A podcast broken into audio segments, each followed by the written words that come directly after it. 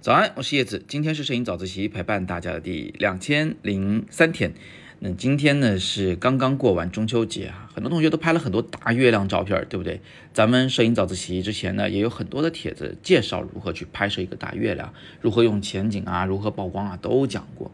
那么今天呢就给大家来一张不一样的有关月亮的照片吧，讲个小故事啊。那我这张照片自己挺喜欢的，在我的图库里有评它为四星级照片。我想呢，并不是因为就是这个月亮它到底有多好看，什么环形山啊都看不见，但是呢，这个场景就这个氛围，我是特别喜欢的。来，我跟你讲讲我当时的心情啊，为什么会拍这张照片？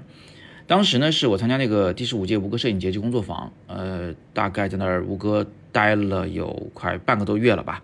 啊，也是异国他乡，然后呢，见到一轮明月从身后升起，那真的是心中非常感慨。那这个时候，其实呢，吴哥摄影节已经结束了。然后我在那个地方多停留了几天啊，逛了逛这，逛了逛那。这个吴哥的古建筑群呢，逛完以后，我正在离开这个景区。你可以看到啊，这我就是最后一个游客，最后一个走的。所以你看到的这个画面就是空无一人。因为过几天以后呢，我就要完全离开这个柬埔寨这个国家了。所以在这个这个当下啊，其实我心中呢是五味杂陈。那为什么我不去拍个大月亮呢？首先第一点就是我压根儿就没带长焦镜头在身边啊，大家都知道的，我很习惯的就只带一台那个徕卡 M 的黑白的相机，而且呢只带一个三十五毫米定焦头来拍照，所以我就没想着要去拍大月亮这件事儿。另外呢，就是我觉得这个画面中也不应该去用长焦去调那个大月亮，因为你只拍一个大月亮，你很难交代这个环境和当时的心情。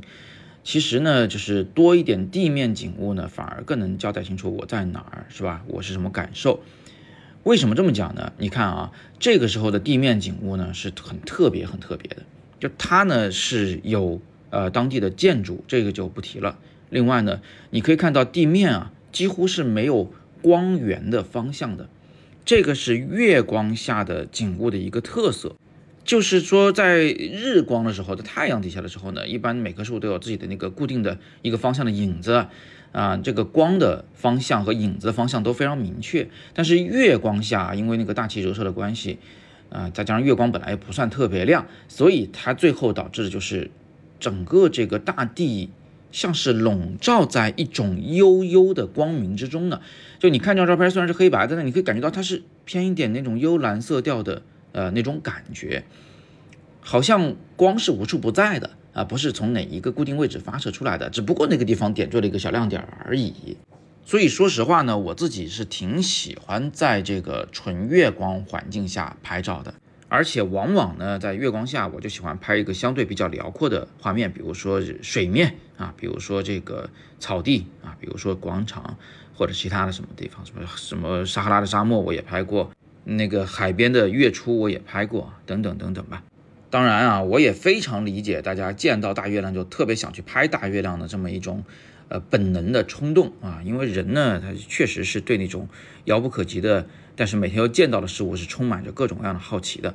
不过呢，我也觉得就是有的时候啊，我们也可以呃反过来想想这个问题，就是当别人都在拍大月亮的时候，我们是否忽略了？地面景物的特点啊，是否一味的去追求那个大月亮，而错过了很多其他的精彩呢？比如说像这张照片一样，这个月光下的风景，比如说月光下跟你一起赏月的那个人物啊，如果你借着月光拍它，又会是怎么样的感觉呢？